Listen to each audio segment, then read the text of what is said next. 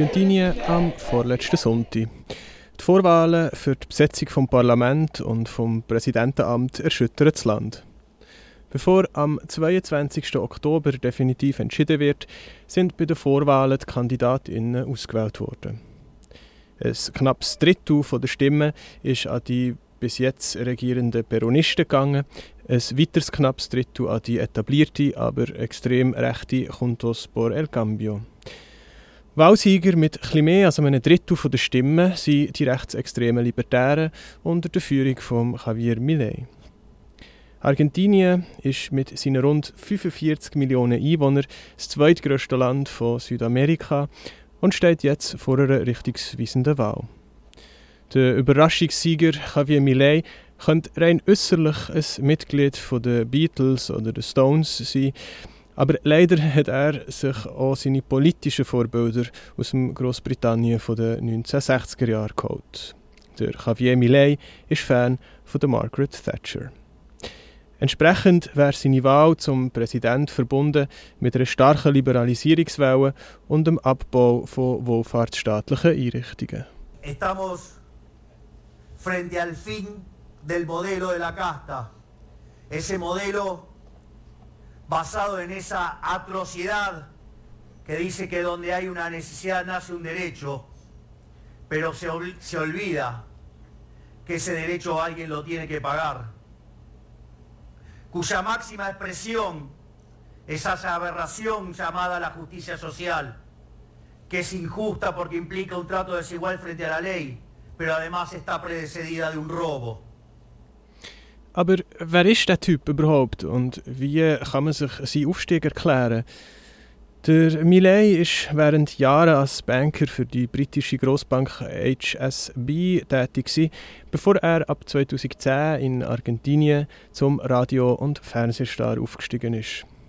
Die Corona-Pandemie und äh, verschärfte Wirtschaftskrise haben ihm einen rasanten politischen Aufstieg ermöglicht. Dabei ist sein politisches Erfolgsrezept sehr simpel. Er lehnt einerseits alle staatlichen Interventionen ab, so wie es etwa die Peronisten fordern, aber andererseits auch alle Förderprogramme von rechts. So präsentiert er sich als Alternative zum Establishment ein inzwischen gängiges Rezept von rechtspopulistischen Politikern. Als Marktradikale lehnt er sämtliche Einmischungen in die Wirtschaft kategorisch ab und die junge Welt schreibt zu Recht, sein Programm lese sich wie ein Manifest von Friedrich August von Hayek. Drastische Reduktion der öffentlichen Ausgaben, Privatisierung von Gesundheits- und Bildungswesen, Flexibilisierung vom Arbeitsmarkt, Steuersenkungen, restriktive Geldpolitik und so weiter und so fort. Für grosses Aufsehen sorgt aber vor allem am Millet sein Plan, den US-Dollar zur Landeswährung zu erklären. Argentinien könnte zwar auf diesem Weg seine Inflation reduzieren, wird sich aber so komplett abhängig von den USA machen. Dass Vorschläge zur Reduktion von der Inflation gut ankommen, überrascht kaum. Sie bewegt sich im katastrophalen dreistelligen Bereich. Die Lebenskosten sind buchstäblich explodiert. Wie umsetzbar aber der Plan und eigentlich auch alle anderen Pläne von Millet wirklich sind, bleibt fraglich. Ob es überhaupt zum Versuch von der Umsetzung von diesen Plänen kommt, bleibt auch fraglich. Die Wahlbeteiligung bei den Vorwahlen ist nämlich im Normalfall vergleichsweise tief. Bei den entscheidenden Wahlen bewegen sich dann deutlich mehr Leute an die Urne, was üblicherweise an den etablierten Parteien zugutekommt. Und selbst wenn der Millet zum Präsident gewählt wird, werden ihm wichtige Mehrheiten im Kongress fehlen und er wird seine Politik müssen mäßigen. Wichtig ist in diesem Zusammenhang auch, dass am Millet sein Resultat nicht nur durch überzeugte Anhänger von seiner politischen Agenda ist gekommen, sondern es ist auch Ergebnis von einer grossen Zahl von ProtestwählerInnen, die auf die etablierten Parteien einfach keine Lust mehr haben.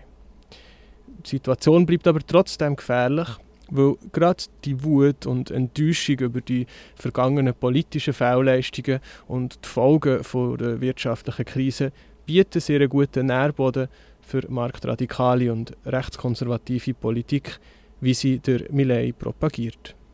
Der redet nämlich nicht nur von Markt, Markt, Markt, sondern er wettert auch gegen Abtreibung, will die Waffengesetze lockern und haltet den Klimawandel für einen Witz. Es ist also keine Frage, dass jetzt von der Linken wirklich brauchbare Antworten auf die Krise gefordert sind, bevor Politiker wie der Millet sie für sich ausnutzen. Die Linke ist aber in den Vorwahlen brutal untergegangen. Die Frequente de Izquierda y de los Trabajadores hat es gerade mal auf 2,7 Prozent der Stimmen gebracht. Sie ist die einzige politische Kraft, die sich gegen die Austeritätspolitik stellt, die von den übrigen Parteien verfolgt wird. Ja, also nicht nur die Politik der beiden extremen Rechten sollte uns Sorgen bereiten. Auch unter den Peronisten haben die argentinischen ArbeiterInnen in den letzten Jahren wenig zu lachen gehabt. Sparmaßnahmen, Abwertung der Landeswährung, eine vollständige Unterordnung unter die liberale Politik vom IWF haben die Politik der vergangenen Jahre prägt. Eine wirkliche Alternative dazu bietet nur die Linke. Sie setzt sich ein für einen Schuldenschnitt, für Arbeitszeitverkürzung bei gleichbleibendem Lohn, für einen Widerstand gegen die Ausplünderung der natürlichen Ressourcen, für einen Kampf für geschlechtliche Gleichstellung und für vieles mehr.